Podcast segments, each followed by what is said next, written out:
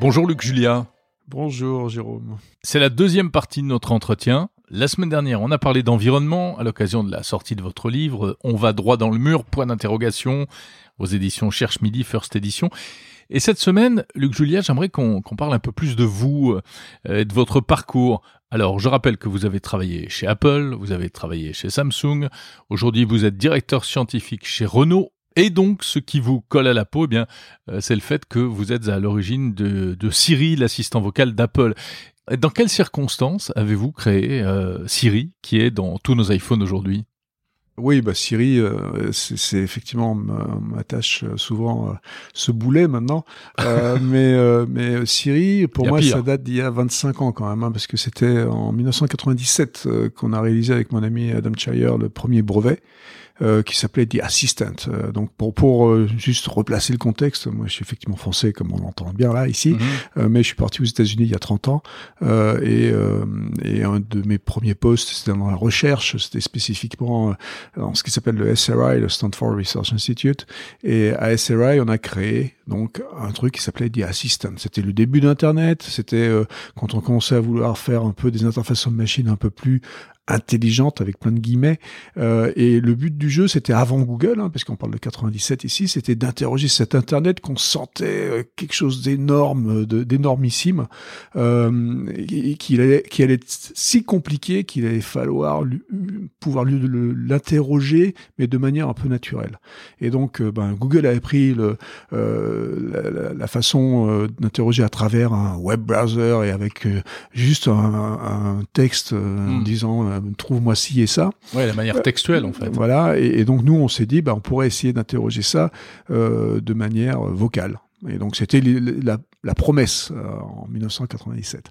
Et donc on a créé des assistants qui étaient effectivement euh, euh, un interrogateur. C'était un vieux pépé, hein, la vérité au départ, c'était un, vieux pépé qui, qui était un peu sourd, auquel on pouvait poser des questions effectivement, et il allait chercher ses réponses sur Internet. Pourquoi un vieux pépé? Parce qu'il fonctionnait pas encore très bien. Ah, parce que ça marchait pas. On avait ça dans notre tête, le vieux pépé, parce qu'il n'entendait pas très bien. Hmm. donc comme il n'entendait pas très bien, ça veut dire qu'il comprenait pas très bien, et c'est ce que ça veut dire. Hein, la reconnaissance de la parole à l'époque et toujours maintenant, c'est compliqué. La reconnaissance de la parole elle-même, en fait, c'est pas si compliqué que ça. Ce qui est compliqué c'est la reconnaissance du sens.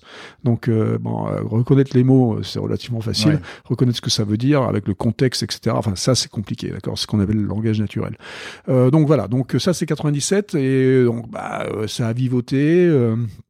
Ça, après, il y a eu une boîte qui a été créée euh, et en 2007, une spin-off de SRI donc, mm-hmm. et en 2010, euh, Steve Jobs euh, a décidé, a vu ça, euh, et il a décidé de racheter, euh, de racheter cette petite start-up.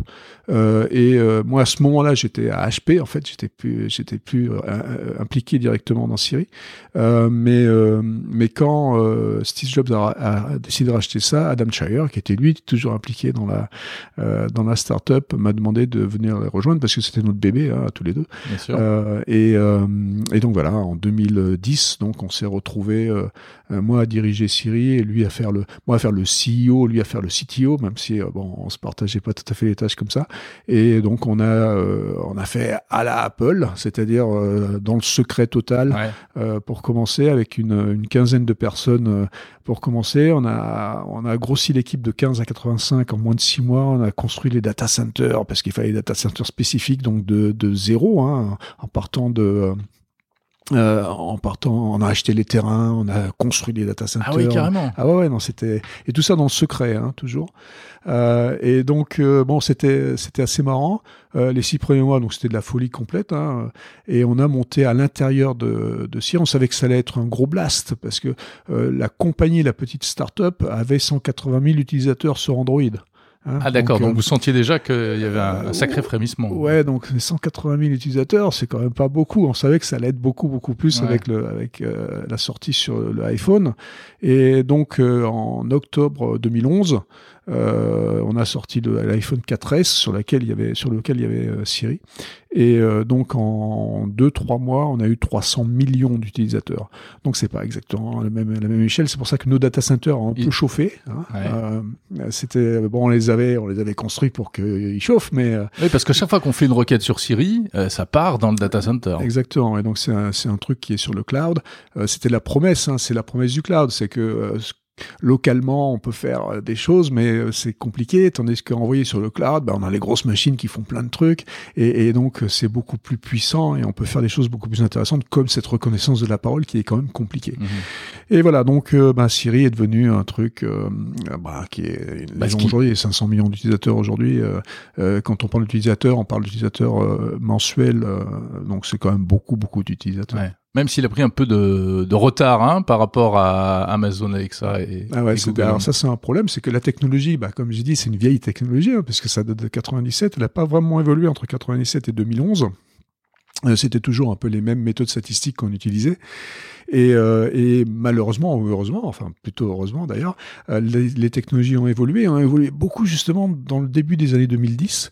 Et en 2012-2013, on s'est mis à utiliser une autre technique d'intelligence artificielle qui est, plus de deep learning et, euh, donc ces techniques-là, euh, Apple n'a pas voulu prendre le, virage euh, pour des raisons x, y, parce qu'entre-temps Steve Jobs est mort, donc il était plus vraiment le sponsor du truc. Hein. C'était vraiment lui au départ qui voulait Siri. Hein. C'est lui qui l'avait vu, c'est le visionnaire qui avait compris que Siri sur un téléphone c'était quelque chose d'intéressant, mmh. parce que le téléphone c'est quand même un, un, endroit où il y a un micro, où il y a, enfin, ça, ça, ça avait totalement du sens. Bien sûr. Euh, donc lui, c'était vraiment le visionnaire de ça. Bon, il meurt, donc du coup, les, les personnes qui étaient euh, en charge après du projet, euh, donc qui était mon patron, Scott Forstal en l'occurrence, euh, étaient moins motivés. Étaient beaucoup moins motivés, et surtout ils comprenaient rien, et puis c'était un idiot. Mais bon, ça c'est un autre problème. vous étiez pas très ami-ami avec Scott Forstal. Hein.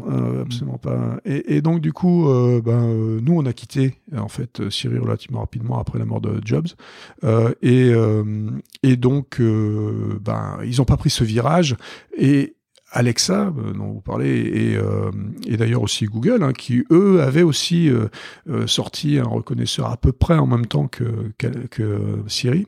Google et Amazon donc ont pris ce virage. Enfin, Amazon n'a pas vraiment pris le virage. Amazon est arrivé à ce moment-là, d'accord, dans ce domaine. Donc du coup, Alexa a pris globalement le, le, lead.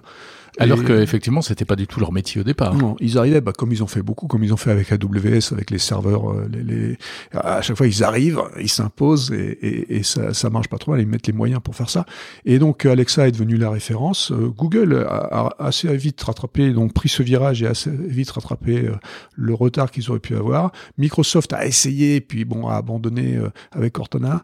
Euh, mais voilà, donc du coup, la technologie Apple a pris du retard. Et aujourd'hui, ben, ce retard, il est toujours assez visible. Hein. Siri n'est pas le meilleur connaisseur des, des, gros, des quatre gros. Bon, il y en a un mmh. qui a abandonné, comme j'ai dit, mais, euh, mais voilà, donc euh, c'est mais c'est quand même beaucoup beaucoup utilisé, mais c'est utilisé dans des domaines très très particuliers. Chacun a trouvé son euh, son propre domaine. C'est-à-dire que bon, je vous mets au défi, vous avez certainement un iPhone, et je vous mets au défi de me dire comment vous utilisez Siri.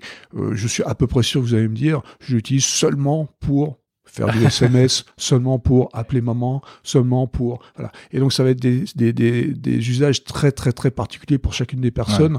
Euh, et, et, contrairement à Alexa ou à, Google, euh, qui, euh, sont plus polyvalents, beaucoup plus polyvalents. Mmh. Oui. et puis il y a eu la musique qui est arrivée, mais Apple n'a pas vraiment réussi à imposer les enceintes connectées avec Siri à l'intérieur comme bah, des enceintes musicales. C'est un problème, je pense, pour oui, les enceintes par rapport à 50 dollars pour l'une, 500 pour l'autre. Oui, en même temps, le prix a jamais été vraiment un problème pour pour Apple hein, finalement. C'est vrai pour les pour les devices comme les téléphones parce mm. que bon c'est des trucs qui sont euh, on va dire euh, comment on est obligé d'en avoir les enceintes on n'est pas vraiment obligé d'en avoir et c'est vrai que euh, les aussi bien les, les, Google Home que les que les Echo Alexa c'est des trucs quand c'est 50 dollars 30 dollars 20 dollars vous mm. réfléchissez pas quoi quand c'est 500 dollars vous réfléchissez. C'est pas la même histoire. Euh, Luc Julia, avant qu'on change de sujet, comment vous voyez l'évolution de ces assistants vocaux? Est-ce qu'on va aller vers euh, la promesse initiale qui est d'avoir vraiment quelqu'un qui nous comprenne, qui ne fait jamais d'erreur et qui peut rendre plein de services? Non. La, la, réponse c'est non. Euh, c'est très très très très compliqué. C'est non, mais D'accord. Donc euh, ça veut dire quoi? Ça veut dire que l'agent conversationnel qui va être aussi bon que n'importe euh, qui et qui pourrait avoir la conversation qu'on a maintenant, euh, ça c'est non. D'accord, ça va être complètement impossible. Euh, c'est parce que nous, on est trop complexe et ces choses-là sont complexes, les contextes sont compliqués. Enfin bon, il y y a, plein de choses. Des agents conversationnels dans un domaine particulier, euh, là, c'est oui. D'accord. Euh, C'est-à-dire qu'un agent conversationnel qui va être spécialisé dans la médecine, un agent conversationnel qui va être spécialisé dans le HR, RH, euh, je sais pas comment dire en français. Euh, oui, les, ressources, ressources, humaines. management, ressources humaines, voilà, etc. ça, ça va être possible. Un agent spécialisé dans après, vous mettez des, trois petits points, n'importe quel domaine, ça, ça va être possible. C'est-à-dire qu'on va pouvoir avoir des dialogues. Aujourd'hui, vous voyez très bien, on n'a pas de dialogue, hein, que ce soit avec Alexa ou, ou, ou Google Home. Euh, les dialogues se limitent à oui ou non euh, mmh. quand il y a quelque chose à préciser, mais il n'y a pas de conversation. D'accord? Donc, on va avoir des conversations de plus en plus. C'est ce sur quoi les gens qui travaillent sur le, langage naturel euh, bah, mettent des efforts aujourd'hui. Euh, mais, euh, mais ça va prendre un petit peu de temps parce que c'est très, très, très compliqué. La bonne nouvelle dans un domaine, c'est que c'est par définition restreint à quelque chose. Et là, on va pouvoir effectivement euh, faire faire des choses plus qui ont l'air plus intelligentes. Mmh. Mais c'est euh, c'est très très compliqué quand même. Donc des, des assistants de plus en plus spécialisés. Et puis après, vous avez travaillé dans les objets connectés chez Samsung. Objets connectés, voiture aussi un peu. Non, voiture, c'est plutôt maintenant, on va y venir. Ouais, voiture, c'est avant aussi. C'est mon tout premier brevet, c'est un brevet sur la voiture intelligente. D'accord. Qu'est-ce que vous faisiez chez Samsung? Chez Samsung, donc, on a créé le, le euh, cloud euh, parce que euh, quand je suis arrivé chez Samsung en 2012, curieusement, et c'était justement pour ça que j'y étais, j'avais constaté que c'était la compagnie qui vendait le plus d'objets au monde, hein, un milliard d'objets vendus par an, c'est quand même, enfin, c'est une folie quoi. et ces objets-là, ils les connectaient pas, c'est-à-dire qu'il y avait des téléphones, il y avait des, il y avait des frigos, il y avait, bon, enfin, ils sont numéro un mondial dans tout, et ils connectaient pas leurs objets non seulement euh, entre eux, bon, ce qui était pour moi une aberration, mm -hmm. mais en plus même à Internet. Le téléphone était connecté à Internet quelque part, mais ouais. le frigo était pas connecté. Euh, ça, les, ça, ça, ça, vous rend fou que le frigo soit pas connecté bah, à Internet. Le frigo pas connecté, moi je ne comprends pas. Mais bon. Euh, et, et, donc du coup, bah, je leur ai proposé de connecter leurs objets, et de créer une plateforme qui allait, euh, qui allait permettre de non seulement connecter les objets pour qu'ils commencent à faire des choses comme la, la, maintenance prédictive, des choses comme ça, mais aussi euh, bah, qu'ils commencent à se parler entre eux, parce que comme mon téléphone parle pas à mon frigo, euh, ça n'a ça n'a aucun sens. Et qu'ils se parlent pour faire quoi? Bah, Pour faire des choses comme euh, bah, quand, quand il y a quelque chose qui me manque dans le frigo, que mon téléphone soit au courant pour pouvoir me prévenir de, quand je suis sur euh, le chemin pour entrer à la maison et que euh, je peux acheter du lait en passant, ça va optimiser mon mmh. fait que j'ai pas à retourner une, une, fois que je trouve à la maison qu'il y a pas de lait dans le frigo. Vous avez combien d'objets connectés chez vous? 219 objets connectés aujourd'hui.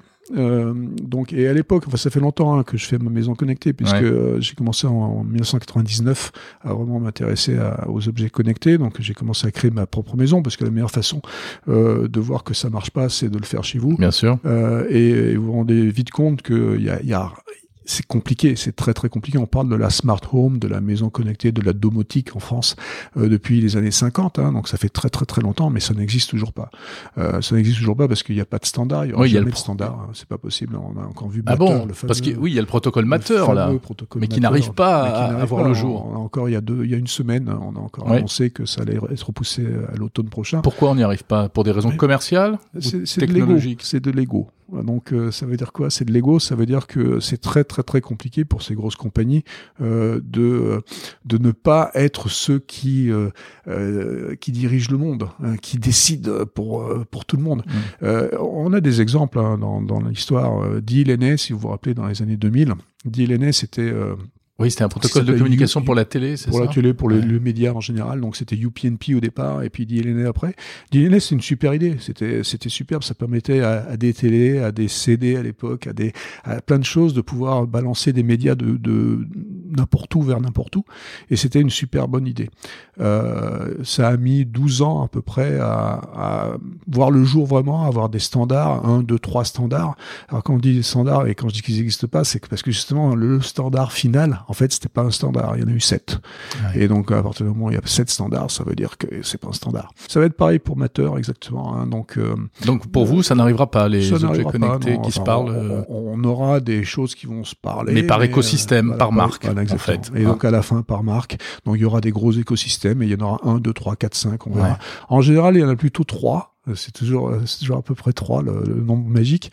euh, mais, euh, mais bon, c'est compliqué, c'est normal. Maintenant, on va réussir, je pense, petit à petit, euh, à faire des, des ponts euh, entre ces différents standards, mmh. donc en ces différents îlots.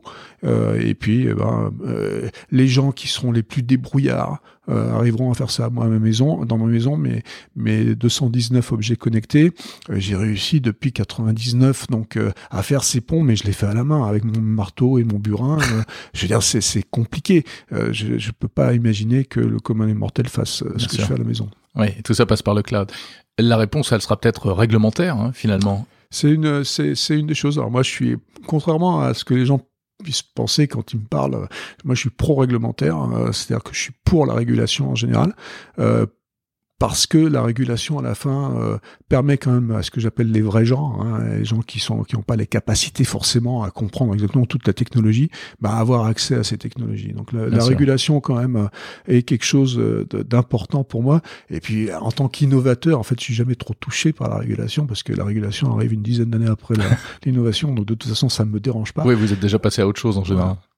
Euh, ok, chez Samsung, alors ça s'est terminé comment, euh, si on peut dire, le l'histoire du cloud? Bien terminé dans le sens où on a réussi à créer ce cloud euh, qui s'appelle SmartThings aujourd'hui. Hein, oui, ça, ça existe aujourd'hui. Qui existe aujourd'hui, donc il y, a, y, a, effectivement tous les objets Samsung connecté euh, au cloud, donc ça c'est bien. Ouais, donc moi si j'arrive à allumer et éteindre ma télé grâce à, via mon smartphone, c'est grâce à vous.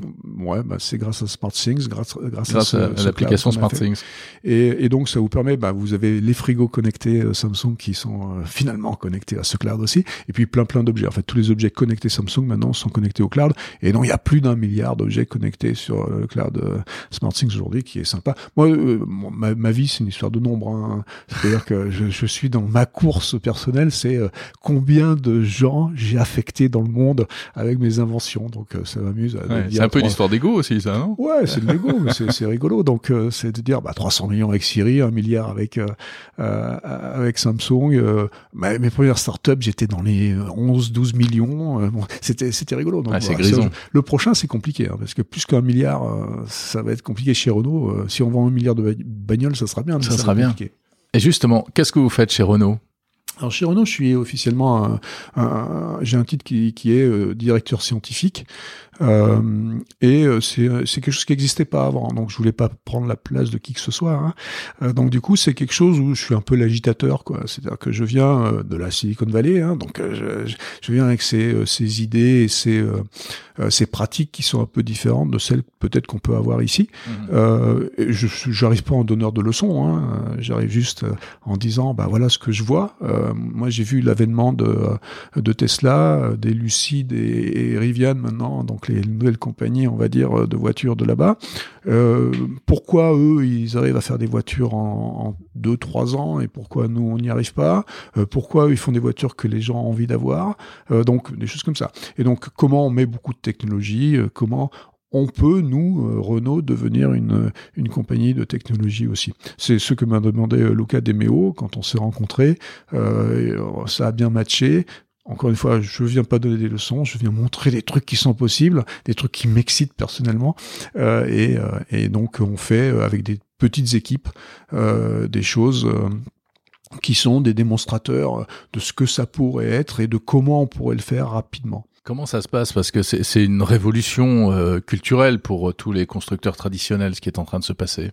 Ouais, le passage à l'électrique, le passage au numérique. Euh, Renault, pour le passage à l'électrique, est un exemple quand même, hein, parce que c'était les pionniers. Hein, oui, avec la Zoé. La Zoé, c'est vraiment eux qui ont qui ont créé l'électrique et qui ont beaucoup beaucoup d'expérience. Donc euh, donc Renault est impressionnant hein, pour pour pour l'électrique. Moi, je connais pas grand chose hein, en voiture électrique euh, elle-même.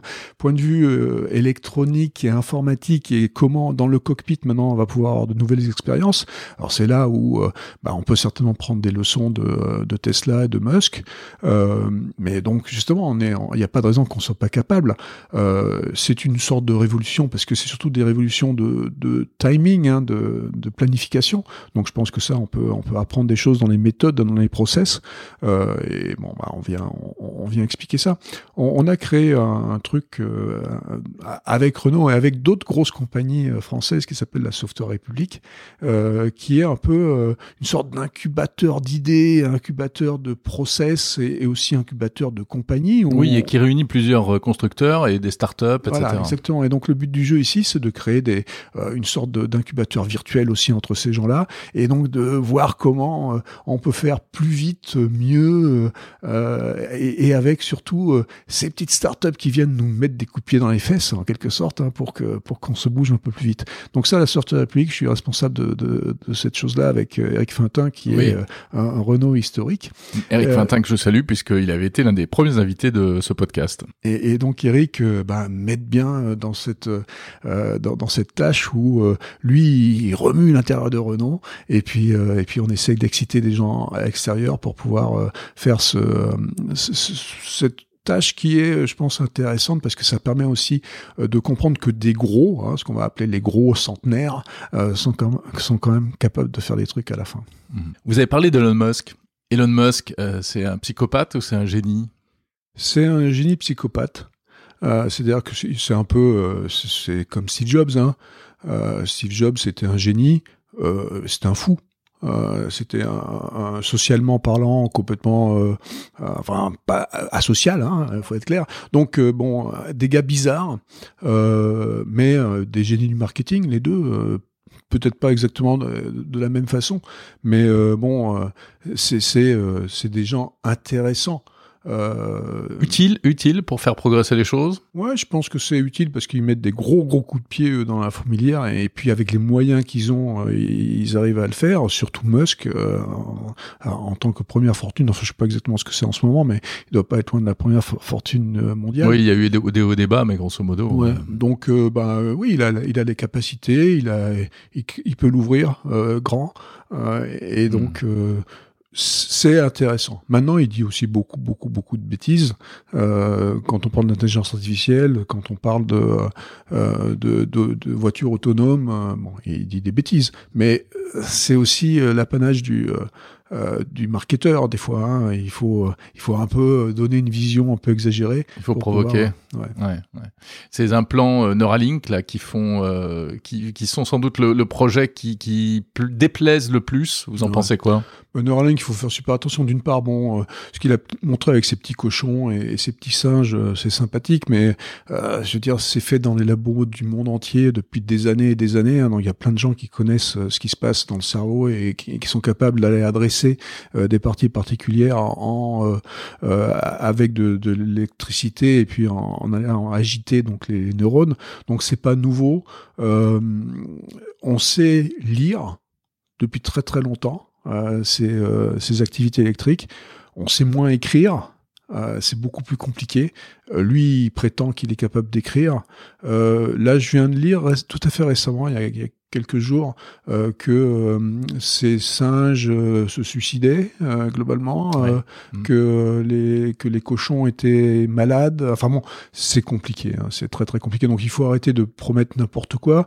Moi, je fais beaucoup plus confiance dans les labos de médecine scientifique qui font, qui travaillent sur ces choses-là depuis des années et des années, que à Musk qui présente ces petits cochons qui vont aller manger du truc quand il envoie un, un stimuli, stimuli électrique.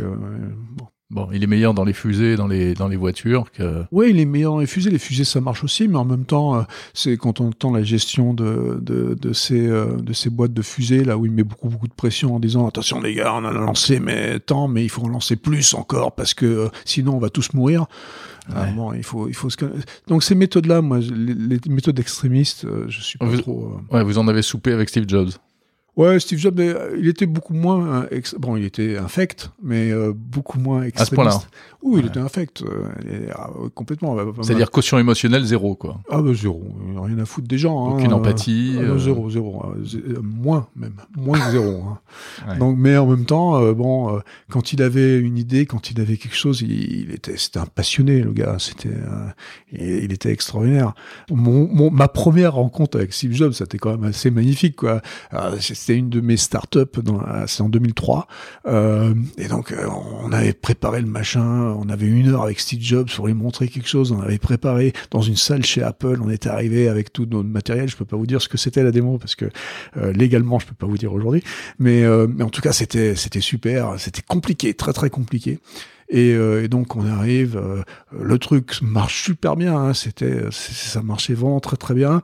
Euh, au bout de 5 minutes, 10 minutes de démo, Job se lève, il dit c'est de la merde et il se casse.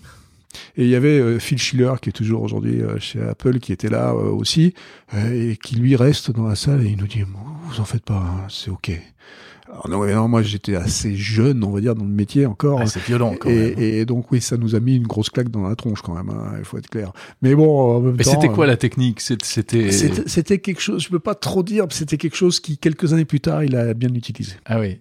Bon, ça c'est. Mais ma question c'était c'était quoi la technique de Jobs? Pourquoi cette attitude d'après vous? Parce que je pense qu'il était là pour ce cas particulier, je pense qu'il était assez jaloux en fait d'avoir vu quelque chose euh, qu'il n'avait pas inventé, qu'il n'avait pas vu venir. Et donc, euh, voilà, moi je pense que c'était ça. C'est comme ça que j'analyse, parce qu'encore une fois, vous parliez d'ego tout à l'heure, euh, ça permet de, de rassurer mon ego. Euh, de ça.